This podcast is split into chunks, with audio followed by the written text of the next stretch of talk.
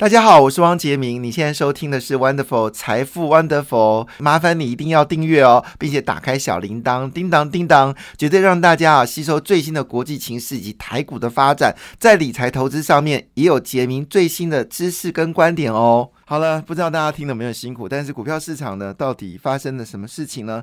先报告好消息，昨天美国股市呢基本上是翻红的，只是费曼指数呢涨幅比较小，是涨了零点零七个百分点，但纳斯达克涨幅比较多，是涨了零点四一个百分点哦。那离八月二十六号的杰克森后的这个呃会议呢，已经越来越接近了，所以换个角度来说，到底美国的政经济政策会不会有非常明确的一个答案呢？好，这也是大家所关心的。另外一部分呢，就是苹果。我的秋季发表会呢，已经确定时间了，是在九月八号凌晨一点登场。那也就意味着呢，苹果的下呃新的产品呢，将会开始提供大家一个新的关注的焦点哦。那这时候呢，红海其实也是公布哦，他们在今年第二季的业绩呢是非常强劲哦，今年的整体业绩呢，决定绝对会超过六兆美金哦。那么红海呢也宣布哦，他们会大力的发展所谓机器人产业。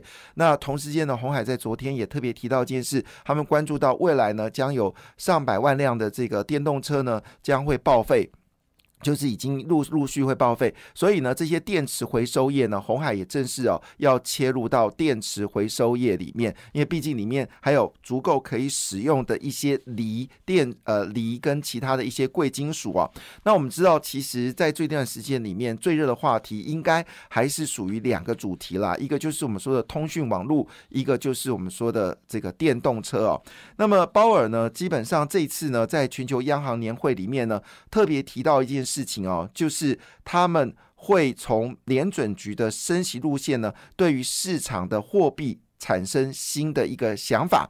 那当然，以目前为止呢，澳币跟纽币呢是持续走低，欧元呢还是维持在一比一以下的方向进行哦。那么据了解呢，现在呢，对于九月份升息三码的几率呢？已经从原本的百分之四十哦，提高到百分之六十一。那升息两码的几率呢，从原本的百分之呃，也是差不多百分之四十呢，已经降到三点九个百分点。所以市场预期九月十六号美国联准局的升息应该就是三码。那这三码升完之后呢，基本上美国的利率呢就会维持相对比较稳定的一个状况。那欧元呢还是一个持续下跌的状况。现在呢是一块美金哦。呃，只能换零点九九六三美金哦，所以一块欧元只能换零点九九六三美金。所以以目前为止呢，事实上大家比较担心的事情还是天然气的问题哦。那在国内的消息呢，其实比较担心的部分是什么呢？就是 N1B 跟 N2 哦，突然之间到死亡交叉。N1B 呢是扣除定存以外的活存哦，所以当 N1B 的数量在呃金额在增加的时候呢，表示市场流通的资金是比较丰沛。一般见。指的事情是呃经济活络啊，那么市场比较不愿意存在定存啊，那这金呢比较容易进到比较短期的一些金融操作工具，所以当 N1B 持续走高的时候，背后代表是台股的资金动能丰沛哦。那么 N2 呢就是广义的货币供给，那 N1B 呢跟 N2 呢做死亡交叉，就是 N1B 的这个增长速度呢已经跌破了所谓广义的货币增长，意思说大部分的钱呢是。朝向呢，就是定存的方向进行，那也就意味着资金很可能会有一些短缺的一个状况。那这些不确定性呢，当然就引发了就是投资人的一些担忧。那这个七月份呢，整体外资汇出的金额是高达五十二点七五亿美金哦。这也就是为什么我们现在整个 N two 的金 N two 的年增率呢，是有一个放缓的一个状况。那当然更不用说 N one B 的放缓。的力道是更为凶猛哦。那么昨天另外一个不好的消息就是宏基了。宏基呢，因为四川限电的影响呢，他说其实影响不是很剧烈啦，但是呢，整个面呃整个笔电跟电脑的需求呢，事实上前途茫茫啊，是完全看不出新的方向。这是呢，持续从这个英特尔还有 MD 到宏基呢，公布对于笔电的部分的需求，确实有些不妙的一个状况。另外呢，今天有个消息哦。就是面板大厂呢，似乎呢要加大所谓的中秋节的一个放假的时间点哦。那么大家也对面板的一个形态呢感到不安哦。昨天的呃，就是面板股票呢，其实是一个下跌的一个状况。那么当然，昨天最关键的事情是，呃，昨天大力光呢已经不是股王了哦。那因为七月份的外销订单也显示哦，我们台湾光电产业对中国的出口呢是大幅的两位数的下滑，其中当然指的就是面板。以及所谓的这个呃镜头哦，那会不会在下半年呢？因为苹果的拉单呢，使得镜头的需求有些增加呢？这也是值得关注的一个状况。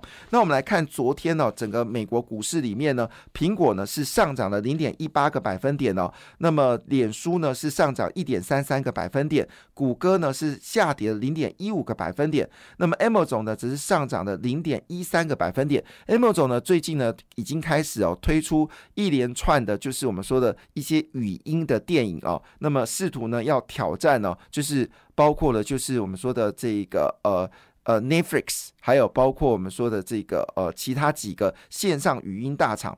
那昨天呢比较关心的是我们台股部分，好就是 ADR 的一个状况哦。那么 ADR 状况连电呢是持平哦，但是呢台积电是微幅微幅的下跌零点五五个百分点哦。状况基本上还算是 OK。好，那当然呢，在昨天呢，其实最大的消息呢是白宫哦，把今年的 GDP 呢成长幅度呢是做了一个大幅度的下修哦，从三月份预估的三点八个百分点呢，直接下修到一点四个百分点。那毕竟美国呢是我们台湾外销订单最大的国家哈，那出口是以中国为主了哈。那么七月订单呢，中国对台湾的订单是减少二十二个百分点，但我们对东协的订单则是大幅增加二十二个百分点。那我们对美国的订单则是增加六点四个百分点。那如果美国的需求减缓，其实对台湾下半年的经济已经产生了一些影响哦。那么最近有个消息呢，是有关半导体的这个所谓的库存去化的状况哦。那么这个消息呢，其实有一点点的令人担忧哦。怎么说呢？事实上呢，最近的消息已经告诉我们，这件事情是好像整个库存去化的状况呢，并不是效果很好哦。这是最近呢，外资分析师呢，对于所谓的终端需求。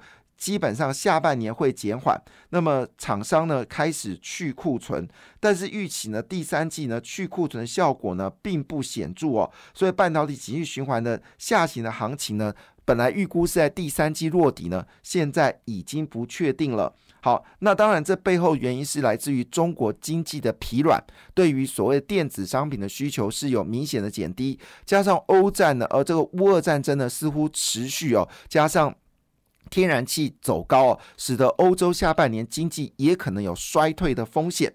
所以以这个情况来看的话呢，整个半导体的这个金额呢，可能有增加的幅度呢，已经放缓到只有六点二个百分点。好，那。整个天数呢，库存天数呢，从原本的八十八天呢，已经上升到九十四天哦。那这些数字呢，都是达到近十年的新高。那以目前为止呢，二零二三年的产品价格，会不会下滑才是主要的一个关键点？能不能透过产品下滑来拉高哦整个需求？那以目前为止呢，今年的预估率呢，从原本的整个半导体产值呢是九点九个百分点呢，下调至八点三个百分点。而据了解，二零二三年整个半导体需求是年减六个百分点哦，所以已经有许多的 IC 设计公司呢，希望台积电哦能不能够让利哦。如果不让利的话呢，事实上这些 IC 设计晶片厂商呢，已经面到客户砍单，但是晶片。没有办法降价的一个压力哦，所以希望台积电明年价格呢能够少涨一点哦。那这些坏消息到底真的是影响很剧烈吗？我们从昨天的美国的费半指数呢表现相对比较温和的一个状况之下，似乎感受并。没有那么强烈，所以市况呢是怎么回事？我们在这边强调，其实市场上现在要解决是三大问题啦。好，第一个问题呢，就是美国升息到底升息的幅度是如何？那么九月升三码之后，以后的利率是不是能够升幅减少？同时间通膨是不是能够降低？第二件事呢，当然就是中国这次限电危机哦，已经扩及到十二省份。据了解呢，可能。还会持续扩大到二十个省份哦，因为四川呢这次缺水，使得水力发电呢没有办法足够供应，包括长江周围的一个电力的供应，其实远及到浙江、江苏、上海，都是属于是这个呃是四川发电厂所提供的电力。那紧急要改成煤电呢？结果没想到中国北方呢下大雨。造成山西跟陕西的煤炭开采有些困难，因此呢，中国限电危机会不会造成整个需求大幅的减少，也成为市场的焦点。不过好消息是什么呢？好消息是印度呢今年啊水利非常丰沛，那整个经济状况呢是维持相对的增长。那么据了解，苹果呢可能连 iPhone 14呢都会交由印度来生产。这部分呢，红海已经超前部署，包括和硕跟伟伟创呢，其实在印度都设有工厂，所以一来一往，印度的经济增长的幅度能够弥补中国的需求的减缓。当然，这部分应该还是存在一定的差异。所以，第二解决的问题是，招国中国的经济到底有多糟糕？因为七月份的订单对台湾是减少了百分之二十二，这是一个警讯，而且是连续三个月份对台湾订单减缓了。那么第三个问题，当然。就是有关呃，就是这是我们最关键的问题哦，就是到底半导体的一个库存去化的一个状况到底有多么严重哦？那目前为止呢，以台湾来说，就秦岭所谓的呃，就是无薪假的加速跟人。人的数量呢都在增加当中哦，所以这部分对于下半年台湾 GDP 呢确实会产生影响。台湾最重要的事情还是内需市场能够弥补整个 GDP 哦，因为毕竟呃 GDP 是政府支出加民间消费哦，而这民间消费呢占我们 GDP 呢是超过了七成五。那如果台湾的民间消费有明显的增长的话呢，基本上还是可以稳定哦我们下半年的一个经济的一个规模。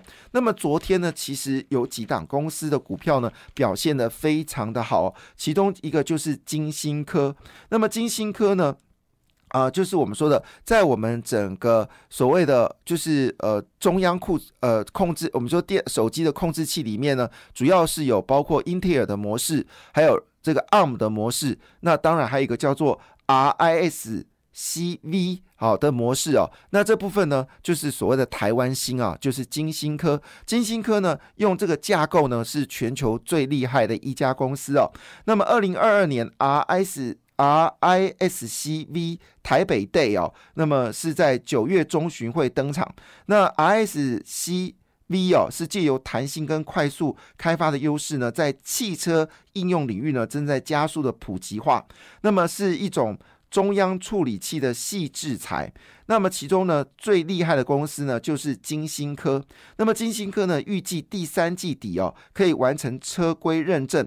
那为什么特别最近提到就是这个 RISC-V 的这个架构？为什么最近呢是特别的被提到的原因呢？好，再补充一下，金星科呢上半年获利呢跟去年同期比呢是增加了一点二四倍。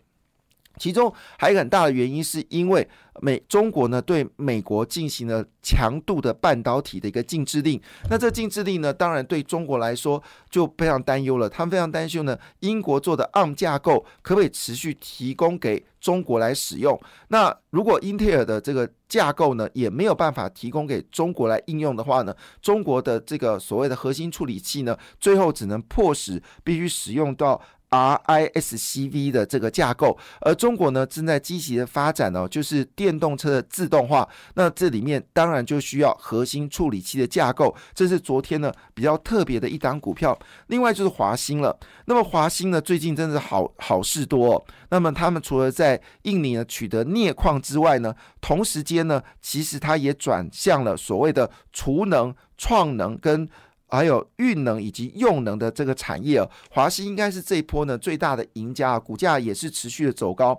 那么上半年已经公布业绩哦，年增率是高达七成哦，获利是创同期新高，每股呢已经高达二点七元哦，上半年就赚二点七七元，所以今年全年绝对可以赚超过接近到六块钱哦。那目前呢，华信已经取得印尼呃伟创冰镍厂。二十九点五 percent 的股权哦，预计在二零二四年呢会全面量产。那么使得华兴呢可以拥有高达四万吨的镍金属，而镍呢除了在不锈钢里面是一个重要的金属之外呢，其实也是硫酸镍三元电池的主要材料。所以华兴将来也变成为所谓电池的一个主要的一个厂商。那另外一部分呢？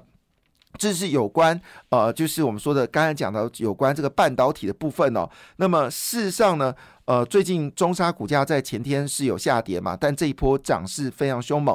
主要中沙呢是做再生晶圆，那台积电呢必须要列为绿能公司哦，所以它最近呢其实有大规模采用所谓的所谓再生晶圆，所以中沙跟嘉登呢最近表现的也非常强劲哦。当然最关键的焦点还是生技股哦，那么疫情会来哦，所以今天生技股当然是值得关注的一个要件。感谢你的收听，也祝福你投资顺利，荷包一定要给它满。满哦，请订阅杰明的 Podcast 跟 YouTube 频道《财富 Wonderful》，感谢，谢谢 Lola。